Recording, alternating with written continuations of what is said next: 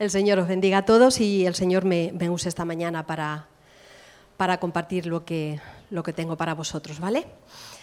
Eh, me gustaría leer que abrierais vuestras Biblias para empezar en Primera de Samuel, capítulo 30. No sé si lo van a poner, bueno, no, yo lo leo, lo voy leyendo, ¿vale? Es una historia de David, todos conocemos a, a David, y, y, vamos a... Tiene muchas historias en el Antiguo Testamento y hoy vamos a leer una de ellas, ¿vale?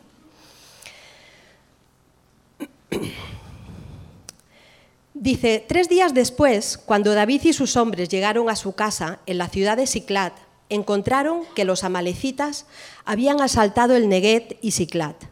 Habían destruido Siclat y la habían quemado hasta reducirla a cenizas.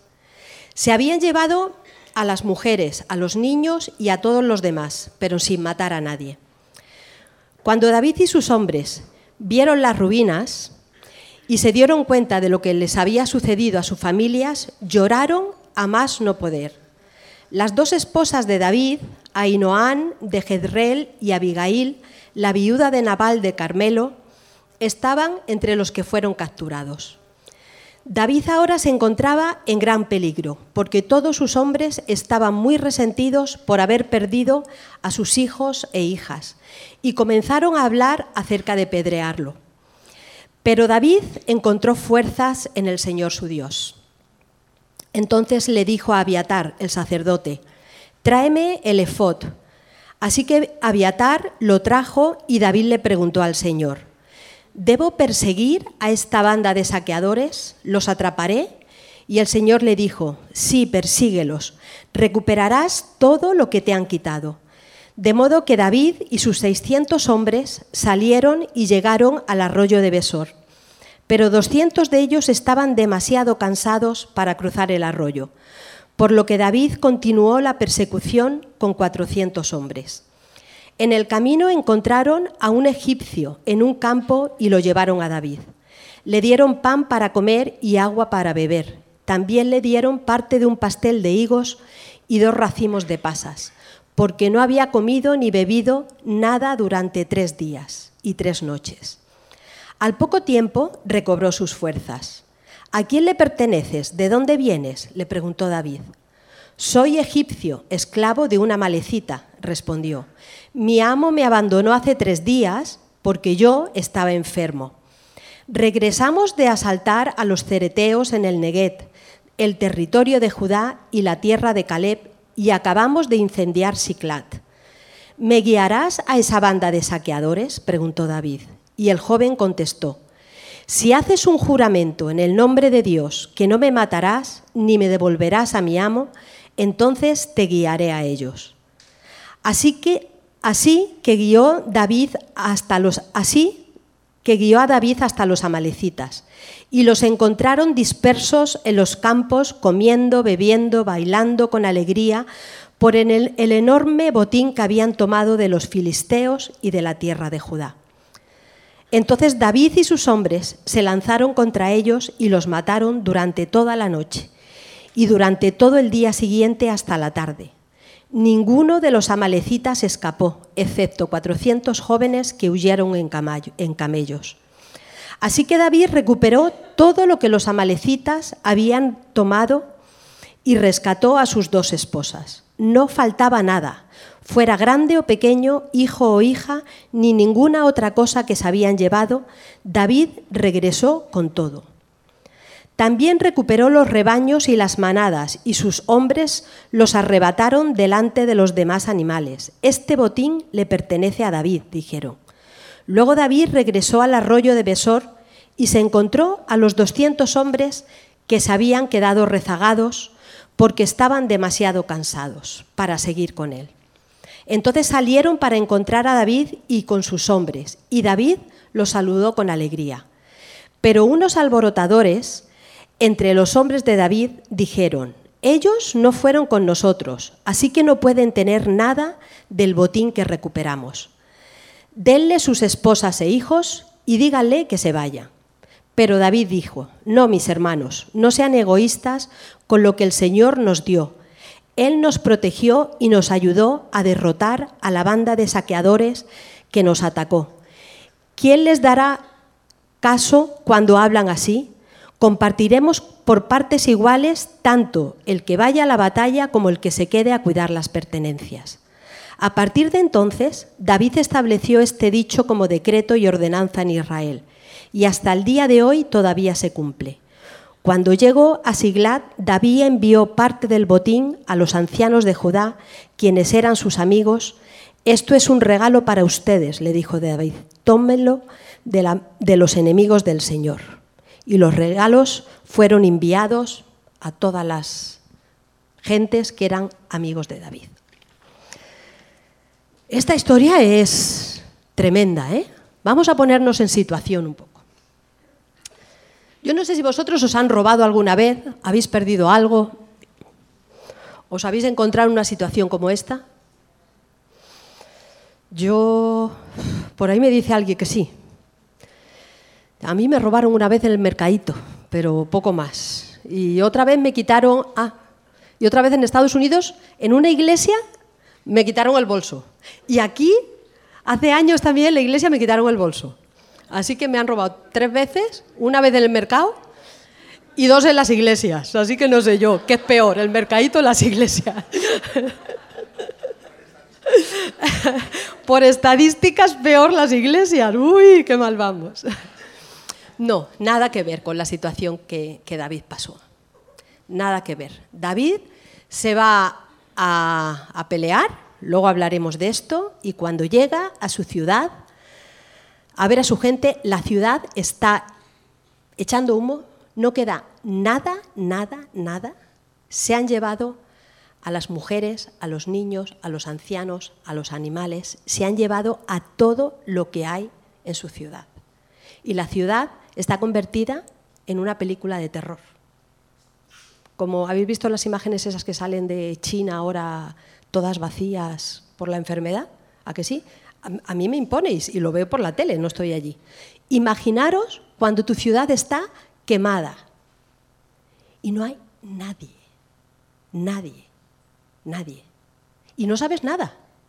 Yo no sé en qué momento David sabe que son los amalecitas los que le han robado todo. Pero entran en un caos y en una desesperación profunda y lo único que hay en ese poblado es llanto, dolor, gritos y el ruido de una ciudad normal cuando sales en la calle, cuando pasas por los parques y ves a los niños jugar, reír, gritar, o escuchas a, a las mamás y a los papás por las calles regañando a los niños, comprando, vendiendo. Todo eso se transforma en un grito de dolor, en un grito de llanto de esos hombres llorando por sus hijos, por sus mujeres, y hay un momento en esta historia en que ese llanto se hace silencio y los hombres, que es muy dado de nosotros los humanos, queremos buscar mm, quién se va a llevar la culpa. Hay que buscar un culpable. Yo me tengo que desahogar, tengo que pegar a alguien. Y en este caso ya no hablaban de pegar, sino hablaban de, matar. Y en ese momento piensan, ¿a quién matamos? A David. Vamos a apedrear a David. Y David tiene miedo.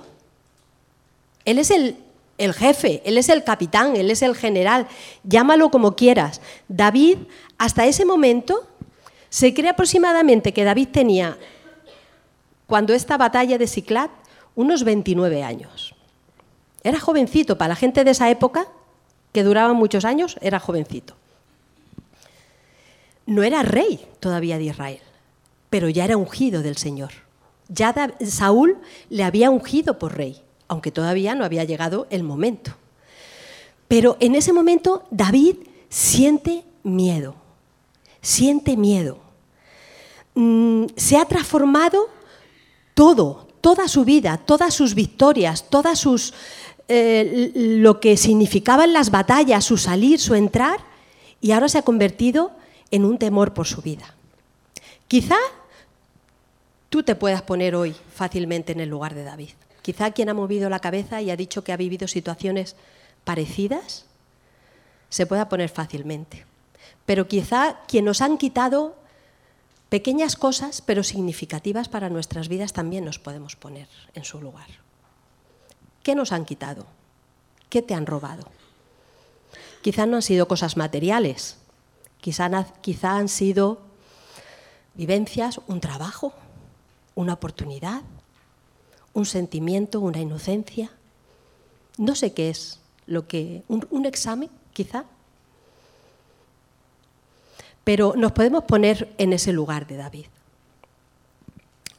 Vamos a pensar cómo David llega a esa situación en Siclat. En el capítulo 26, David, lo voy a contar un poquito, ¿vale? Porque la historia es muy larga y muy densa. Pero yo os hago un repaso rapidito para que entendamos un poquito cómo ha llegado David a Siclat. Dice que en el, capítulo 26 eh, David tiene la oportunidad en una batalla que va a pasar con Saúl. Acordaros que Saúl, el que era rey de Israel, buscaba a David para matarle. Entonces, eh, estaban acampados en un campamento los dos eh, ejércitos, el de David y el de Saúl. Y David dice a sus hombres, voy a ir al ejército enemigo, al ejército de Saúl, y voy a ver qué están planeando para nosotros, qué hacen, vamos a espiarlos. Y entonces hay un hombre que se llama Abisaí que dice, yo voy contigo, David. Y van y llegan al campamento de Saúl. Y cuando llegan al campamento de Saúl, están todos dormidos. Todos todos dormidos. Dice que David y Abisaí pueden entrar hasta la tienda del rey, hasta la cama del rey. Y el rey está dormido allí. Su espada clavada en tierra, su baluarte, todas sus pertenencias, los generales dormidos, todo el ejército dormido. Y entonces eh, Abisaí le dice, Buah, David, el Señor te pone en tu mano a tu enemigo, mátalo. ¿Y qué pensáis que dice David?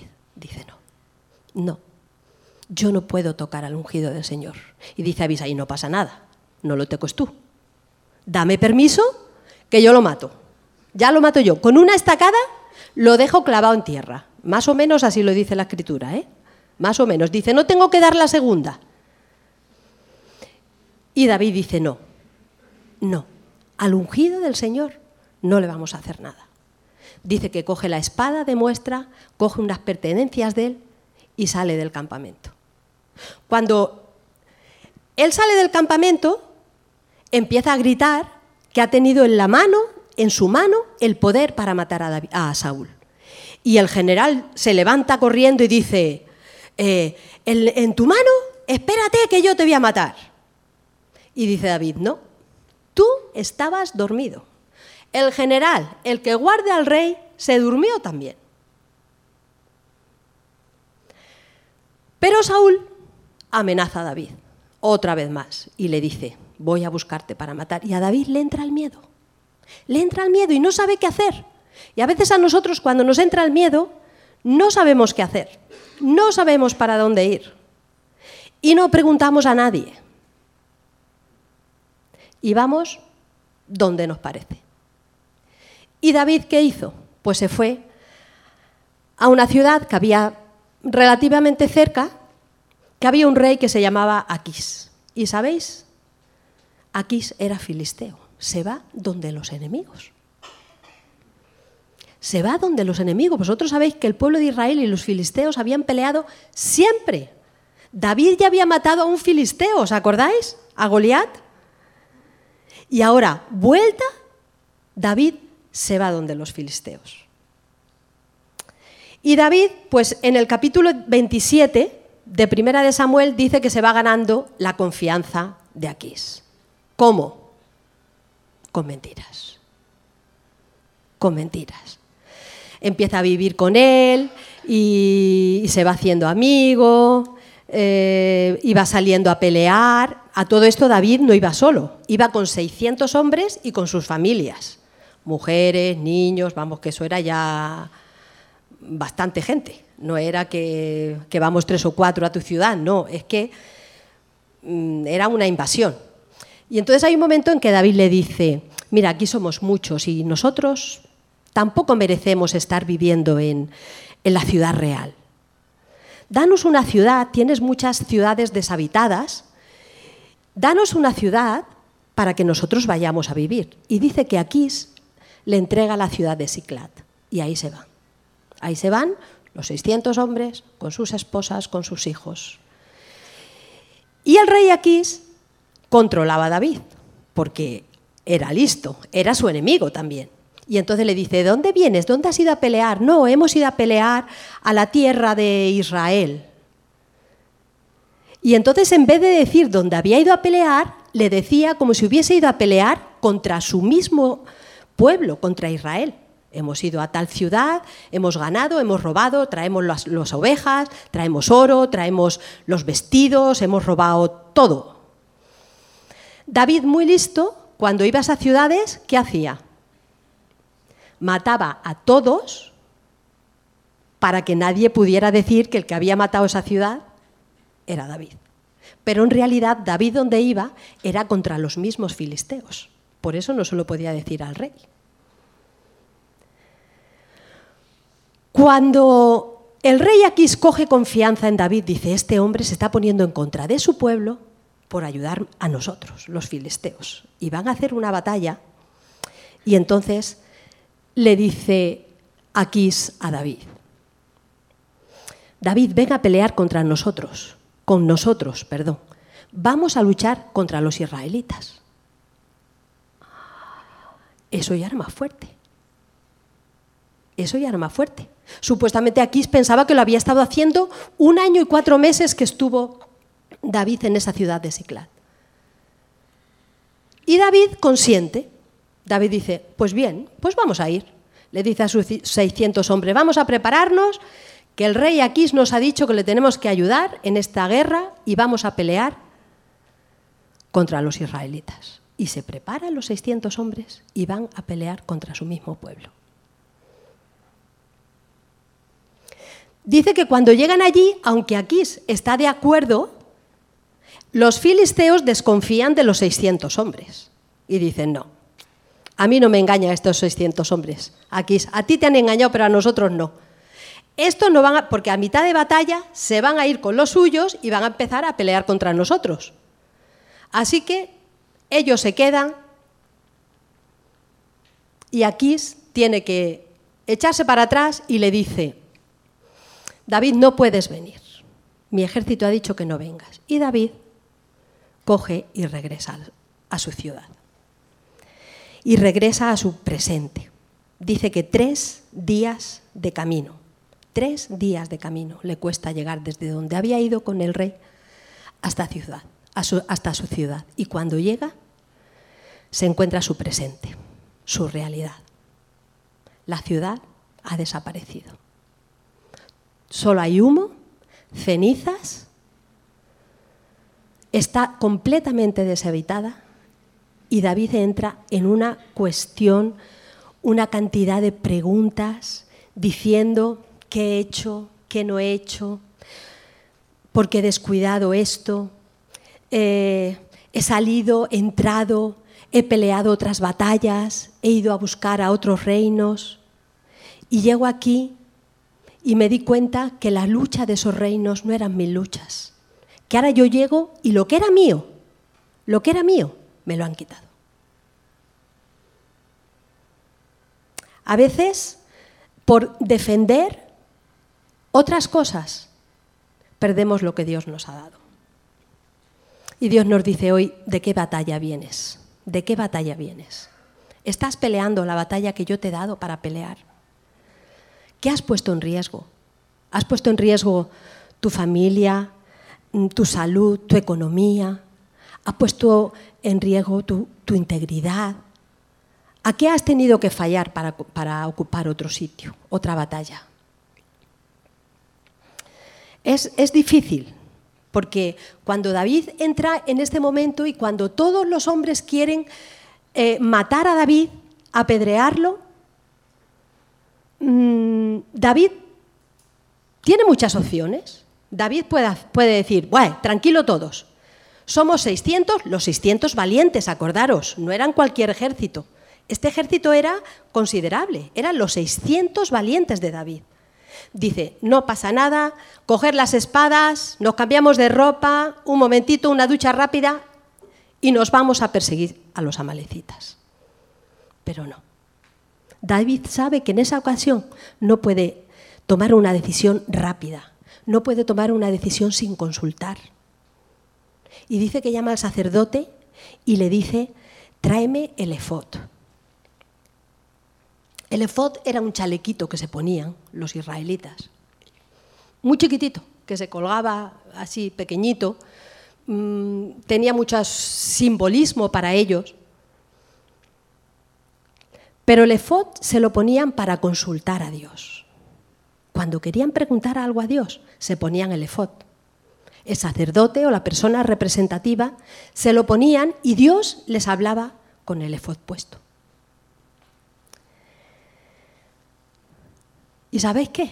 Yo ahora digo, ahora sí, ahora que David se ve en ese berenjenal que lo quieren matar, ahora que le da el miedo por su vida, aunque antes tenía también, pero ahora que se ve el miedo como cerca, consulta a Dios. ¿Por qué no lo hizo antes? ¿Por qué no lo hizo antes? ¿Por qué espera a perder para consultar a Dios? El, el, efod o el chaleco este que se ponían dice que te cubría los hombros y que te lo ponías encima de toda la ropa que tuvieras.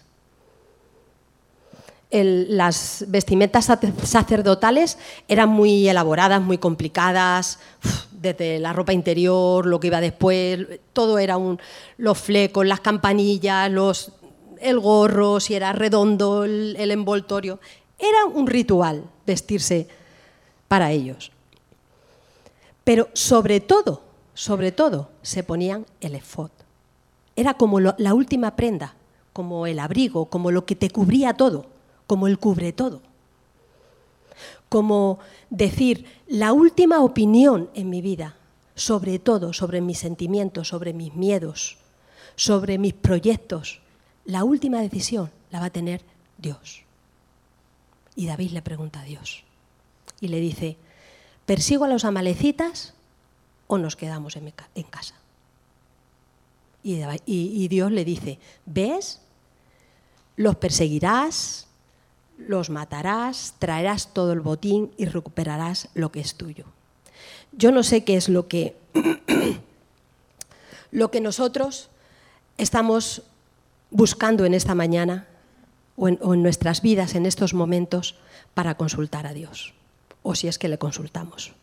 Si es que buscamos, quizá solucionamos con dinero los problemas, quizá buscamos a, gente influyente, quizá buscamos algún famoso, algún contacto, eh, algún don, o, en vez de buscar a Dios decimos, no, yo puedo hacerlo, yo sé, yo soy suficiente, como David, porque David era suficiente, en la guerra era suficiente.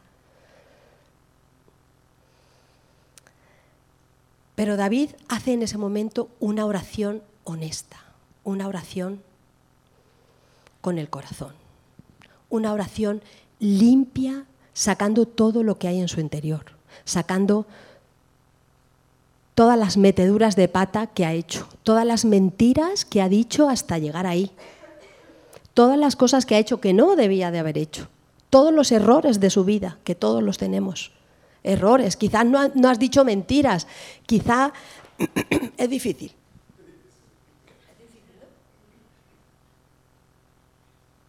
Alguna mentirijilla decimos. Pero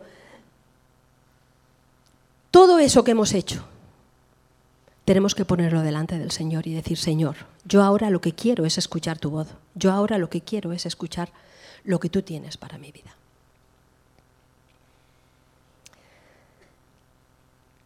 Cuando ores, dice la Biblia, dice eh, eh, Cristo, dice, métete aparte, cierra la puerta, busca a tu Padre, en intimidad, como David hizo con el efod. Quizá mmm, hoy en día, gracias a Dios, no tenemos que buscar el efod. Nuestro efod es Cristo, es nuestro intermediario. Entre Dios y los hombres está Cristo. Él es el que me va a hablar, Él es el que me va a decir. Pero yo tengo que buscar esa presencia. Yo tengo que buscar. Estamos haciendo, estamos organizando eh, el 12 horas de oración una vez al mes durante los 12 meses del año. Vamos a tomar el tiempo para buscar a Dios, para saber qué es lo que Dios dice para tu vida, qué planes tiene Dios. Da igual si tú empezaste el camino atrás, si quizá está a la, a la media batalla derrotando lo que no tenías que derrotar y luchando por reinos que no tenías que batallar, da igual. O si ahora estás llegando a Ciclat y lo has perdido todo, o si ahora están que te quieren matar, da igual, sea el momento en el que estés en tu vida, tienes que plantarte delante de Dios y decir, Señor, yo necesito tu presencia, yo necesito escuchar tu voz, yo necesito saber qué es lo que tú tienes. Cuando David eh, habla con Dios y Dios le dice, ¿ves a batallar?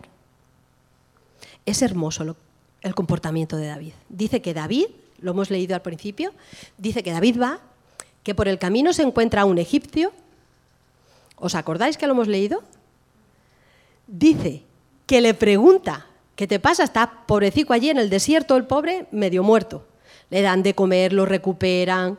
¿De dónde vienes? ¿Quién te ha dejado aquí? No me han dejado aquí los amalecitas. ¿Os acordáis quiénes eran los amalecitas?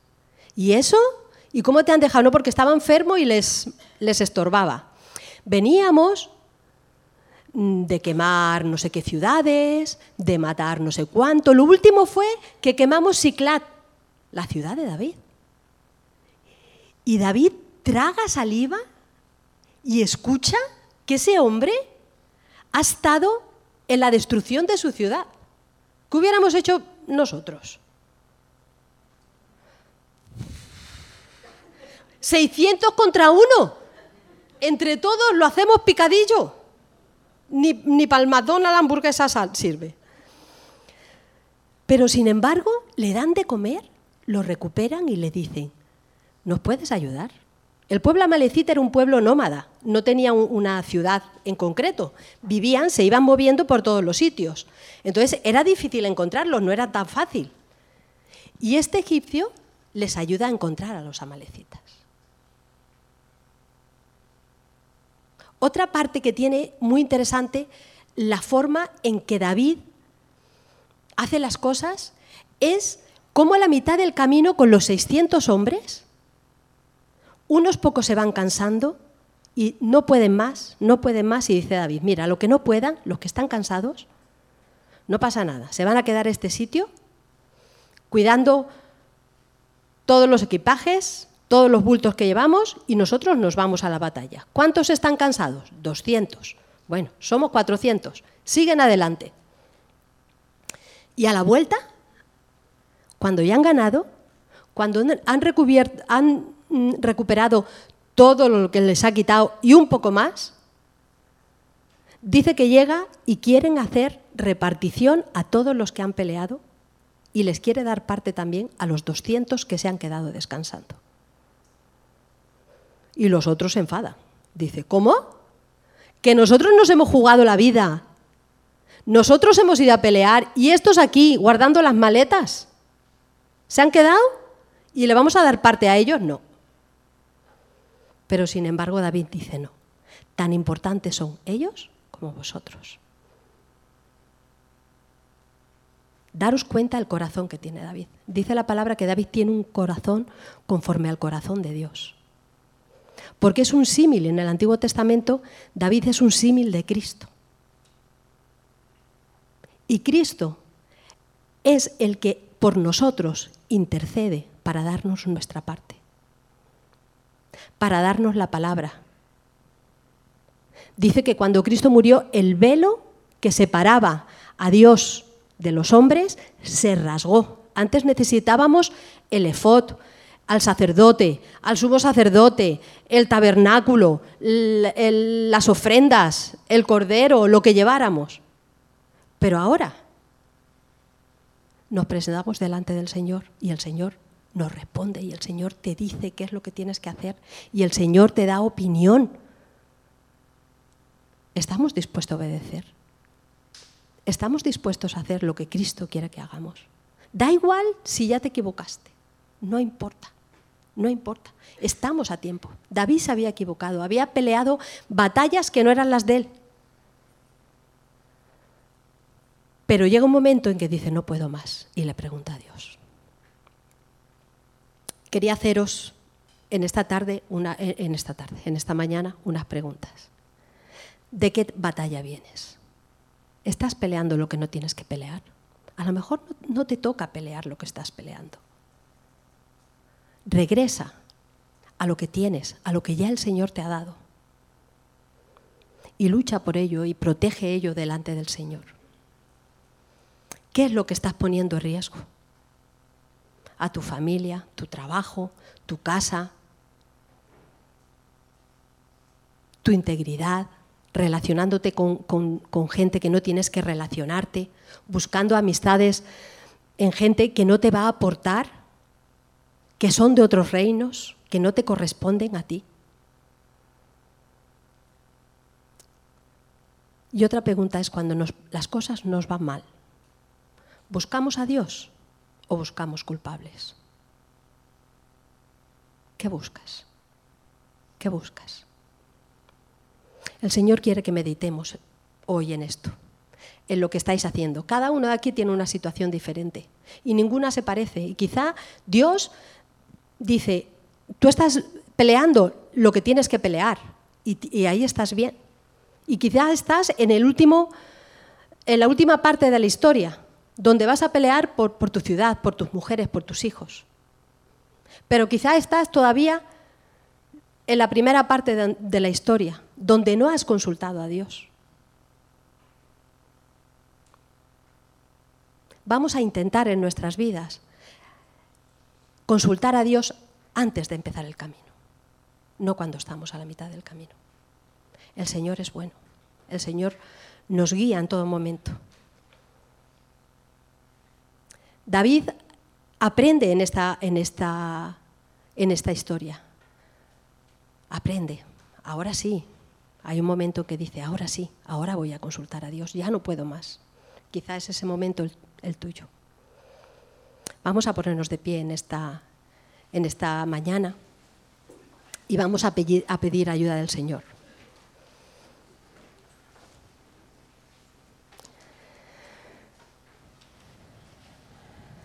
Si te han robado algo que realmente vale la pena y que tienes que pelearlo, pelealo. Pero si te has sentido robado y a lo mejor era la voluntad de Dios para tu vida, porque no te correspondía eso, también acéptalo de parte de Dios. Tú sabes la, situación que estás viviendo. Yo quiero que el Señor te hable en esta mañana. Vamos a hacer una oración. Señor Jesús, yo te doy gracias por, tu palabra, por, por, las historias que tú nos cuentas en ella y porque ellas nos enseñan en nuestra vida, Señor, porque las podemos poner nos podemos poner en situación, Señor, con vivencias similares o parecidas, Señor. Queremos ponernos el efod, tu presencia en nuestras vidas, desde el principio, Señor. Queremos recubrirnos con, tu presencia, Señor. Queremos que tú nos hables y queremos aprender a escucharte, Señor. No nos...